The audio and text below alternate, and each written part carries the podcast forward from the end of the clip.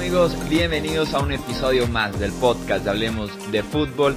Yo soy Jesús Sánchez y es un placer darles la bienvenida al último podcast de la temporada regular 2018 de la NFL.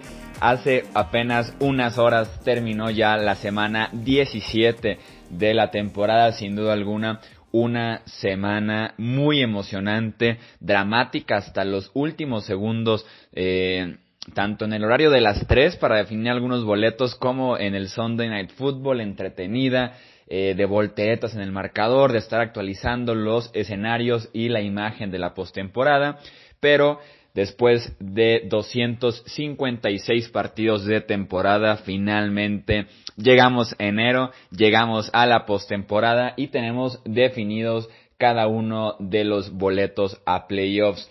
Antes de pasar, como en cada episodio de análisis, al repaso partido por partido, vamos a adelantarnos un poco y vamos a leerles cómo quedaron los sembrados en cada una de las conferencias.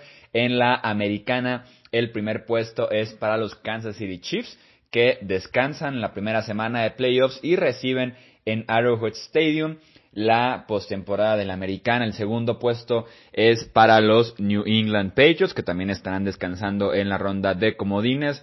Terceros los Houston Texans. Cuartos los Baltimore Ravens, que regresan a la postemporada. El primer comodín, quinto sembrado, es para los Chargers de Los Ángeles. Y el sexto y último boleto en la americana es para los Indianapolis Colts.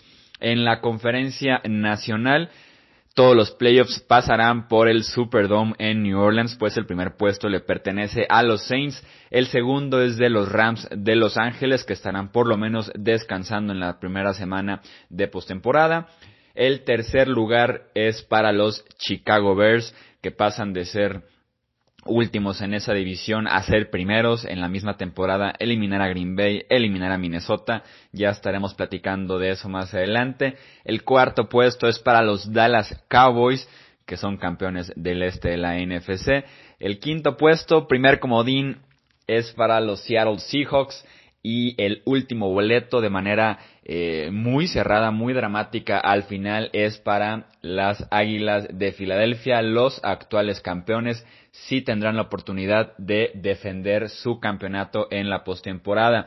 ¿Qué partidos nos deja para la ronda de comodines en la conferencia americana? Indianapolis estará visitando a Houston, mientras que Los Ángeles estará visitando a Baltimore. En la conferencia nacional, Seattle estará visitando a Dallas, mientras Filadelfia hará lo mismo con Chicago. Ahora sí pasamos a platicar de cada uno de los partidos de esta jornada, cómo es que se desarrollaron eh, los juegos y que llegamos a estos sembrados en cada una de las conferencias. En el Sunday Night Football, Indianapolis venció 33 puntos a 17 a Tennessee. Con la victoria los Colts se meten a playoffs. Sabemos que este partido era quien lo gane está en postemporada. Había un escenario posible que era si los equipos empataban, el boleto, ese sexto sembrado era de Pittsburgh, pero no fue el caso. Indianapolis ganó y por eso es que estará jugando playoffs. Los Colts pasaron, no sé si recuerden, de no tener entrenador en jefe en febrero, una de las posiciones que se abrió después de la temporada 2017. Los Colts ya tenían amarrado desde enero, como cualquier otro equipo, a Josh McDaniels el coordinador ofensivo de New England. Tenían que esperarlo por obvias razones, ya que los Pats estaban jugando el Super Bowl 52. Y después del Super Bowl 52, un par de días después, no, perdón, el día siguiente del Super Bowl 52, ya por la noche, eh, McDaniels le dice a los Colts que mejor se va a quedar en Nueva Inglaterra, que siempre no va a ser su head coach, dejando a los Colts tan pero tan mal parados en febrero sin su entrenador en jefe después de que ya todos habían contratado, después de que se entiende que los mejores candidatos ya habían sido seleccionados. Eh, terminaron con Frank Reich, que curiosamente también jugó ese Super Bowl 52, así que no había hecho todavía, o no tenía equipo todavía Frank Reich. Eh, terminan eh, tomando a esta mente ofensiva de Filadelfia, que venía de ser campeón. Eh, los Colts también superan un inicio de 1-5 de la temporada regular. Y ahorita, ahora sí que eh, diez meses después de febrero de esa debacle con su head coach, tres meses después de ese inicio de una victoria y cinco derrotas, están en postemporada. Un trabajo de verdad increíble lo que ha hecho tanto Frank Reich como head coach, que se candidate automáticamente para ser head coach del año. Eh, lo que ha hecho Andrew Locke regresando de un año completo en el que estuvo sufriendo con cirugías en el hombro, viendo especialistas, recibiendo inyecciones en Europa. Realmente un año de mucho sufrimiento para Andrew Locke que termina también en la postemporada. Ha sido un trabajo excepcional el de esos dos y también de toda la gerencia general de Indianapolis que renovó esa línea ofensiva, que montó un buen ataque por tierra con tres eh, buenos corredores, que también la defensiva la renovaron con el que va a ser el defensivo novato del año Darius Loner. Realmente un trabajo muy bueno de Indianapolis para recuperarse después del año perdido que tuvieron por la lesión de Andrew Locke y estar de regreso en postemporada. En ese partido de Sunday Night Football, el partido 256 de la temporada, eh, Marcus Mariota no jugó por lesión, Recordemos que el partido contra Washington, siete días antes, no lo terminó por una lesión en el brazo derecho, que involucraba nervios, que involucraba el no tener sensación al momento de agarrar el balón, una lesión que ya le había pasado durante la temporada regular. Y el caso es que los Titans tienen que pelear su boleto postemporada con Blaine Gabbert todos sabíamos que Garrett no iba a ganar un partido contra un buen equipo en un partido decisivo en plena semana 17, el último juego del año. Simplemente es un escenario que no se le va a dar a Blaine Gabbert y justamente ese fue el caso. Eh, los Titans tampoco contaron con Jurel Casey, tampoco contaron con Logan Ryan, Jan Conklin que también está en la lista lesionado su tackle derecho, o sea, Tennessee una serie de lesiones era muy difícil que le peleara Indianapolis y realmente no ofrecieron pelea. Los Colts empezaron ganando 14-0, un dominio total, dos series ofensivas de 90 eh, o más yardas que terminan en 7 puntos. Los mismos errores de los Colts meten a Tennessee en el juego, un pick six sin sentido, un error gravísimo de Andrew Locke, 12 castigos durante eh, el partido, incluyendo dos que les quitaron touchdowns, un fumble cuando ya estaban en la yarda 20 de Tennessee, o sea, los errores de los Colts fueron los que le dieron paso a los Titans para meterse en el partido, pero realmente nunca existió esa sensación de que los Titans están cerca de empatar este partido por el hecho de que Blaine Gabbert era su titular. Muy buen partido de Marlon Mack, 119 yardas por tierra y touchdown. La línea ofensiva de Indianapolis se aprovechó de que la línea defensiva de Tennessee no contaba con Jurel Casey, tanto para establecer un buen juego por tierra como para estar cuidando a Andrew Locke. Ese es el escenario entonces con el sexto sembrado. Platiquemos ahora de los partidos que involucraban eh, a los rivales del norte de la AFC donde se peleaban todavía ese título divisional. Cleveland perdió de manera dramática en los últimos segundos del partido 24 puntos a 26 frente a Baltimore. Con la victoria los Ravens eran campeones o son campeones de ese norte de la conferencia americana y qué mejor que seguir la fórmula que les ha dado cinco victorias en las últimas seis semanas. 296 yardas en total.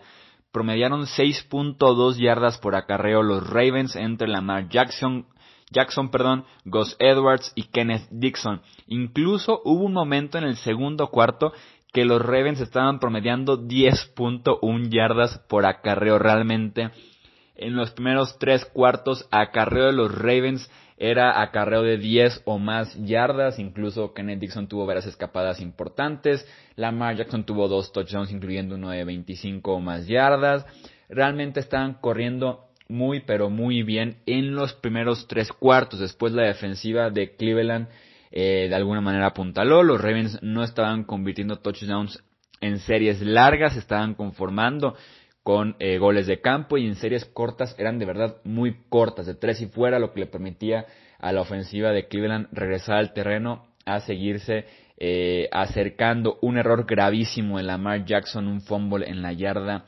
1 de Cleveland. Eh, tienen después otro fumble en una jugada optativa que no salió bien. Entonces los, los errores de los Ravens estaban metiendo a Cleveland en un partido en el que sí estaban peleando, pero el juego por tierra había sido imposible de detener en los primeros tres cuartos y les estaba costando muchísimo. Eh, la defensiva al final de cuentas es la que termina salvando a Baltimore con su mejor jugador CJ Mosley haciendo una muy buena intercepción eh, a Baker Mayfield para sellar la victoria del título divisional cuando Cleveland ya se estaba acercando, cuando Mayfield está montando una muy buena serie eh, ofensiva con buenos pases Antonio Callaway, a Jarvis Landry ya estaban cerca de la posición de gol de campo y solamente necesitaban eso. Eh, los Browns, entre pequeños errores que tuvieron, nuevamente los deja con la derrota, como fue eh, durante toda la temporada prácticamente, y también un error groserísimo de, los referees justamente en ese fumble de Lamar Jackson. Eh, los Browns recuperan y parecía que iban a tener un regreso de 93 yardas, pero los referees silban la jugada, la terminan y termina siendo nada más fumble, que sí recupera Cleveland, pero en su propia yarda 7 en lugar de darle 7 puntos a los Browns. Eh, además de eso, Mayfield tuvo siete, tres intercepciones durante el partido, pero un muy, pero muy buen juego de la primera selección global para cerrar un año muy productivo.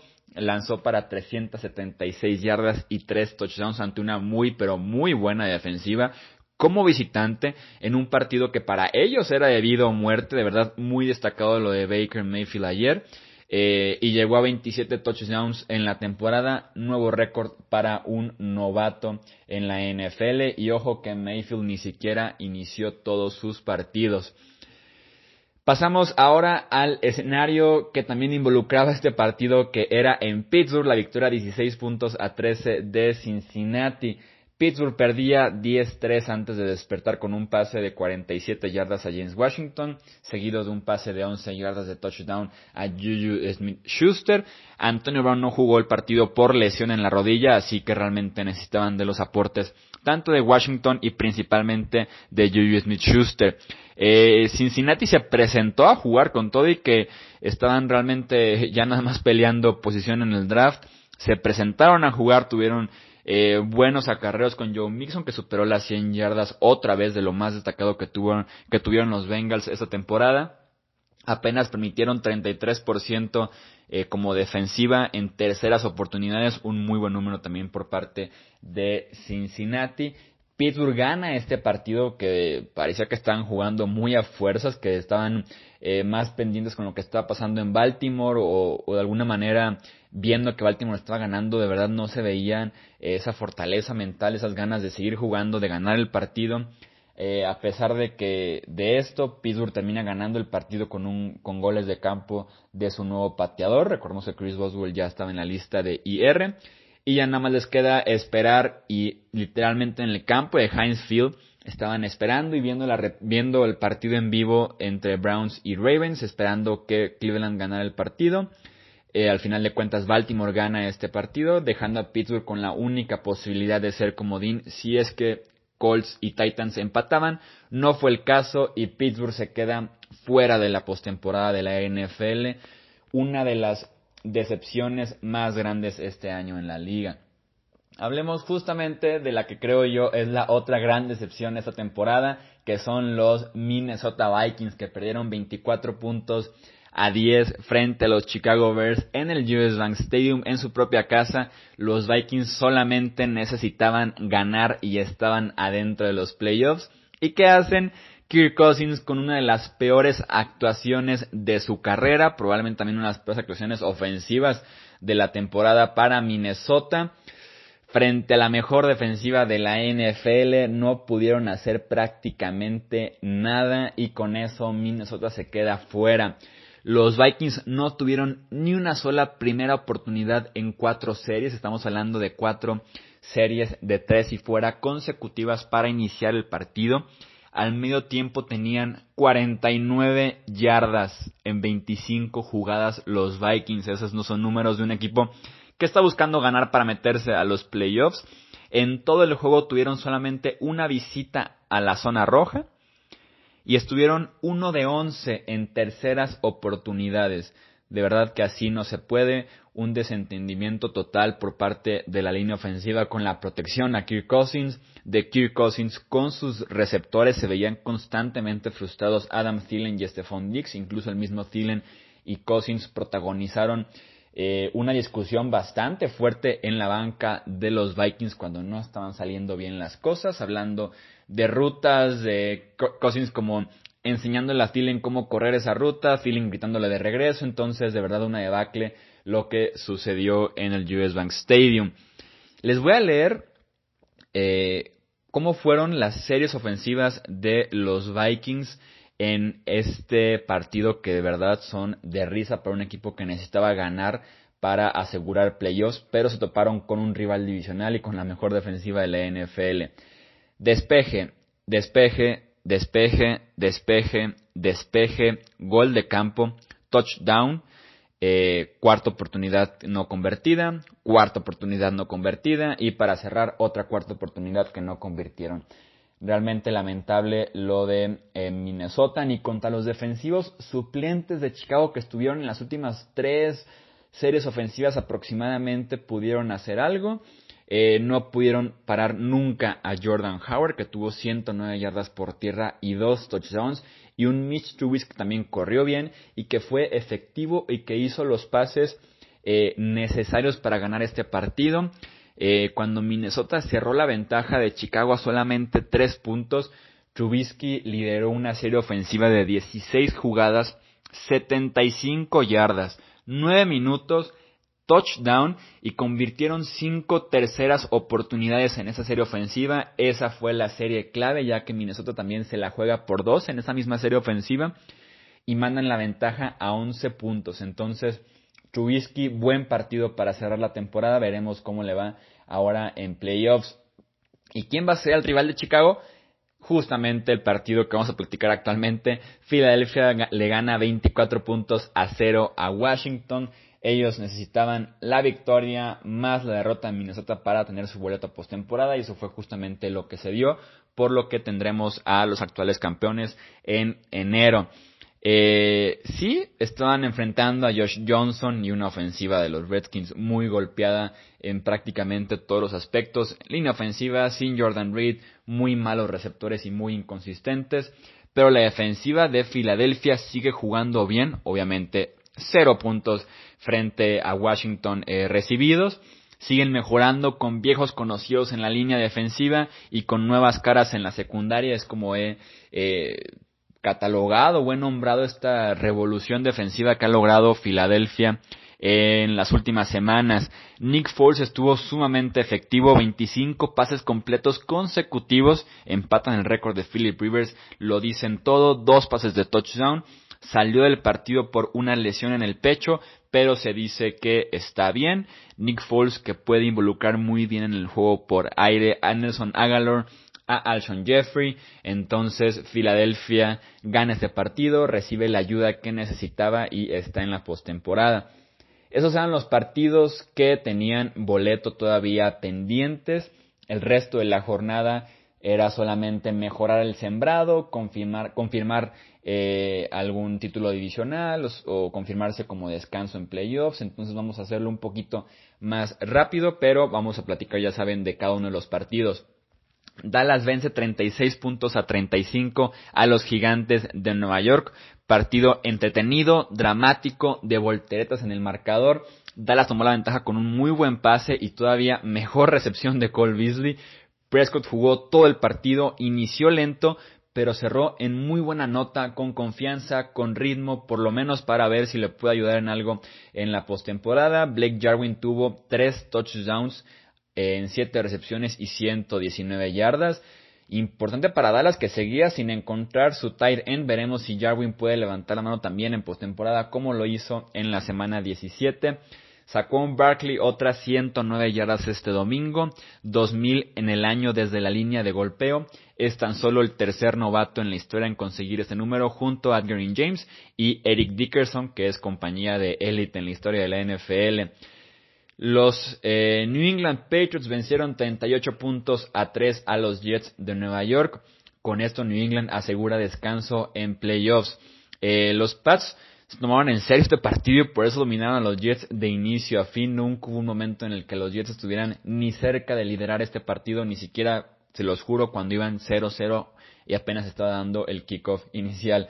Tom Brady tuvo un muy buen juego, se aprovechó muy bien de las ausencias en la secundaria de titulares de los Jets como Marcus May, Maurice Claiborne y Trumaine Johnson. También fue probablemente el mejor partido de Chris Hogan en la temporada regular. Y Todd Bowles está despedido como head coach de los Jets. Ocupó esta posición por cuatro temporadas con un porcentaje de victoria de 3.94, Me parece un error porque la salida de Bowles me parece correcta, pero se queda el GM de los Jets y este problema de Nueva York venía desde el talento en el roster y no solo en la ejecución en el campo para culpar al head coach. Eh, Houston vence 20 a 3 a los Jacksonville Jaguars. Los Houston Texans pasan de ser de últimos en su división en la temporada pasada a ser primeros. Jacksonville pasan de ser primeros a ser últimos en su división. Con la victoria Houston ganó su división, se quedó sin descanso porque Nueva Inglaterra también ganó su partido. Lamar Miller y DeAndre Hopkins, los únicos ofensivos productivos en Houston, prácticamente jugaron bastante bien. Deshaun Watson, el problema con este partido es que tomó demasiados golpes para hacer la semana 17. Tuvo 12 acarreos, 6 capturas, termina la temporada con 62 capturas de quarterback, un número altísimo. Blake Bortles termina de manera muy triste su paso por los Jaguars, ya que se espera que este partido sea su último con ese uniforme. Una intercepción, tres puntos nada más en el marcador, y eso que fueron por una entrega de balón de Houston en su propia yarda 10. O sea, les regalaron la posición de campo, no pudieron hacer nada y se conformaron con el gol de campo. Leonard Fournette, inactivo por lesión, fue criticado abiertamente por la gerencia de los Jaguars por su actitud en la banca del equipo. Es un desastre el vestidor de los Jaguars entre Jalen Ramsey, entre Leonard Fournette, eh, Campbell admitiendo que cada quien estaba jugando por su trabajo y por el dinero literalmente. Los Chargers vencen 23 puntos a 9 a los Broncos. Eh, los Chargers, como ganaron también los Chiefs, que vamos a platicar ese partido más adelante, no significó nada esta victoria para ellos. Segunda semana al hilo que la ofensiva de Los Ángeles no se ve bien. Tuvieron cuatro entregas de balón en este encuentro, cero puntos en la primera mitad. Philip Rivers lleva seis intercepciones en tres semanas, incluyendo dos en contra de los Broncos este domingo. En Denver se acaba la era Vance Joseph, récord de 11-21. Eh, las primeras temporadas eh, perdedoras consecutivas en la historia de la franquicia son justamente responsabilidad de este señor. Muchos castigos, entregas de balón, no hay liderazgo en los Broncos y eso lleva a la salida de Vance Joseph. Eh, los Rams de Los Ángeles vencieron 48 puntos a 32 a los San Francisco 49ers. Los Rams aseguran semana de descanso con la victoria. Aaron Donald se queda con 20.5 capturas de coreback. Solamente le llegó una vez y derribó a Nick Mullens. Se queda corto el récord, pero es una temporada de defensivo del año. Lo firmo desde ahorita para Aaron Donald. La defensiva de los Rams forzó entregas de balón en cada una de las primeras tres posiciones de San Francisco. Anotó incluso un touchdown defensivo en el segundo cuarto y con eso iban dominando ese partido por bastante. Después ya San Francisco se acercó un poco en el marcador. Seattle venció 27 puntos a 24 a Arizona. Eh, la ofensiva aérea de los Seahawks no funcionó como en otras semanas. Seis capturas de a Russell Wilson, perdón. Arizona se metió al partido con un touchdown en equipos especiales. Estuvo muy cerrado 24-24. Tuvieron, que ganarlo los Seahawks con una patada en los últimos segundos. Chris Carson rescató a este equipo con 122 yardas por tierra, 1151 en la temporada de las más gratas sorpresas que tuvimos este año en la NFL. Arizona tiene la primera selección global del draft con récord de 3-13 y Steve Wilkes, su head coach, hizo un one and done. O sea, primera temporada y ya está fuera de Arizona como su head coach. Nuevo Orleans perdió 14-33 frente a Carolina. Ambos equipos optaron por suplentes en la mayoría de las posiciones para la segunda mitad. Aún así, Kyle Allen no tuvo problemas para tomar una ventaja 23-0 al medio tiempo contra varios titulares de la defensiva de los Saints. Kyle Allen, que es el tercer quarterback diferente que inician eh, los Panthers en las últimas tres semanas entre lesiones y ya descansos de varios jugadores. David Water hizo muy poco con lo que tenía. Como les digo, son suplentes también por parte de los Saints, sobre todo en la línea ofensiva. Le estuvieron llegando bastante durante todo el partido. Se encargó de cuidar más el balón y realmente no tuvo un ataque tan peligroso, tan vertical como nos tienen acostumbrados los Saints y por eso la derrota. Pero recordemos que a Nueva Orleans ya no peleaba nada, ya eran sí o sí el primer sembrado de la conferencia nacional. Kansas City venció 35 puntos a 3 a Oakland. Con la victoria los Chiefs aseguran semana, bueno, aseguran primero título divisional del oeste de la AFC y ahora sí semana de descanso y localía en postemporada. 50 pases de touchdown de Patrick Mahomes en apenas su primera temporada como titular en la NFL es brutal. 50 pases de touchdown solamente Tom Brady y Peyton Manning han llegado a esta cifra durante la temporada. Tyreek Hill y Travis Kelce tuvieron también muy buenos días para Kansas City. Derek Carr entre problemas de comunicación, de decisiones, lanzó dos intercepciones y terminó su temporada con John Gruden de una manera pues no tan agradable. Atlanta venció 34 puntos a 32 a Tampa Bay. Los Falcons vinieron de atrás después de iniciar el partido perdiendo 17 a 0. Tuvieron un pase de touchdown de Mohamed Sanu a Matt Ryan. Después Matt Ryan encontró a Calvin Ridley que llegó a 10 touchdowns como receptor novato, lo cual es muy pero muy destacado. Julio Jones cerró la temporada como líder de la NFL en yardas por recepción. Eh, Dirk Coeter, el head coach de Tampa Bay, está fuera. 19-29 su récord, incluyendo dos temporadas consecutivas de 5 victorias y 11 derrotas.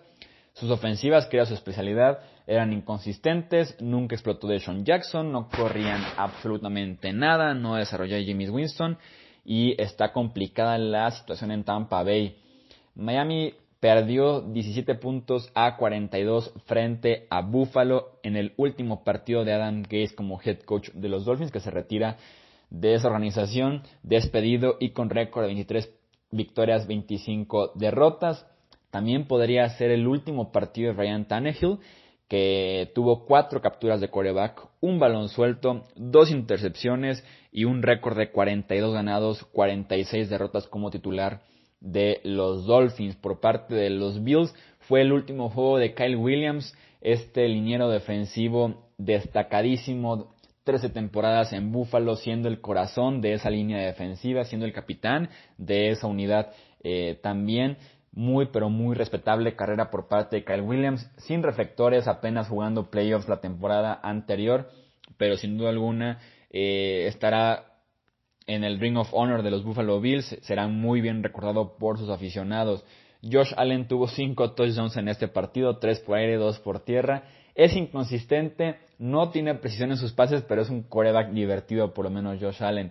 Y para cerrar la jornada, el análisis de esta semana 17, Detroit venció 31 a 0 a Green Bay. La nota de este partido es que Aaron Rodgers salió en el segundo cuarto por conmoción cerebral. Un desastre estarle diciendo esto a los aficionados de los Packers en plena semana 17 cuando ya no se jugaban absolutamente nada. Ustedes se preguntarán qué hacía Rodgers jugando este partido. Desde hace dos semanas los medios exjugadores, todos estábamos sugiriendo que Rogers ya no jugara el resto de la temporada de Green Bay y el mismo Rogers fue quien pidió jugar los partidos ya que dijo, eh, palabras no, no es una cita textual lo que dijo Aaron Rodgers en, esto, en este momento, dijo, si soy un líder de este equipo, tengo que demostrarles jugando a mis compañeros que aunque no valga nada la temporada ya, aunque no estemos peleando absolutamente nada, estoy ahí con ellos en el campo, no tengo por qué abandonarlos y ver todo desde la banca. Entonces, por decisión de Aaron Rodgers, él estaba jugando este partido y también el pasado. Creo yo que si los coaches lo mandan a la banca, no se ve mal que Rodgers esté sentado en la banca viendo a sus compañeros. Eh, Creo que se ve como una decisión de entrenadores, entrenadores que ni siquiera van a seguir en Green Bay la próxima temporada. Recordemos que despidieron a Mike McCarthy, se quedó Joe Philbin como el head coach interino, entonces manda a Rogers a la banca y listo. Toma tú la decisión, no se la dejes a tu jugador, tú eres su head coach, tú la debes de tomar, manda a Rogers a la banca y evitas una conmoción cerebral para cerrar el año con tu coreback eh, de Sean Kaiser, 16 de 35. Green Bay sigue sin encontrar un suplente decente. Por parte de los Lions, eh, Zach Center y TJ Jones tuvieron buenos partidos por tierra y por aire respectivamente, lo que podría eh, pues asegurarles un buen futuro en Detroit, por lo menos se queden un año más como suplentes o buscarles un lugar en el roster o en la ofensiva titular la próxima temporada.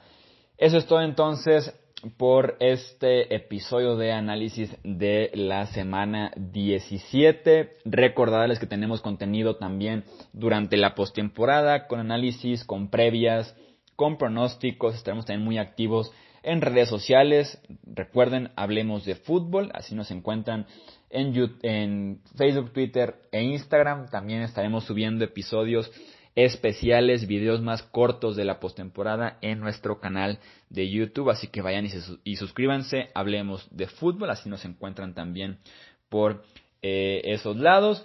Agradecerles muchísimo de verdad por este 2018. Fue un año de muchísimo crecimiento en el canal personal, eh, en redes sociales, de conocimientos de NFL. Nos la pasamos increíble en este 2018 con ustedes.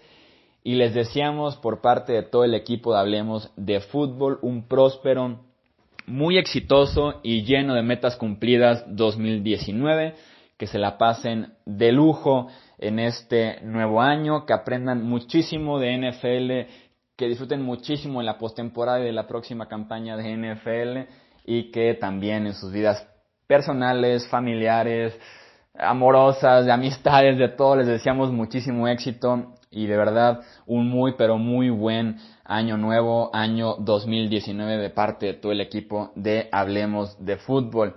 Yo soy Jesús Sánchez, nuevamente gracias por estar con nosotros en este episodio y en todos los que publicamos en 2018. Nos escuchamos el próximo episodio ya en 2019 para analizar los duelos de postemporada y darles nuestros pronósticos. Muchísimas gracias, esto hablemos de fútbol y nos escuchamos en el próximo episodio. Hasta luego.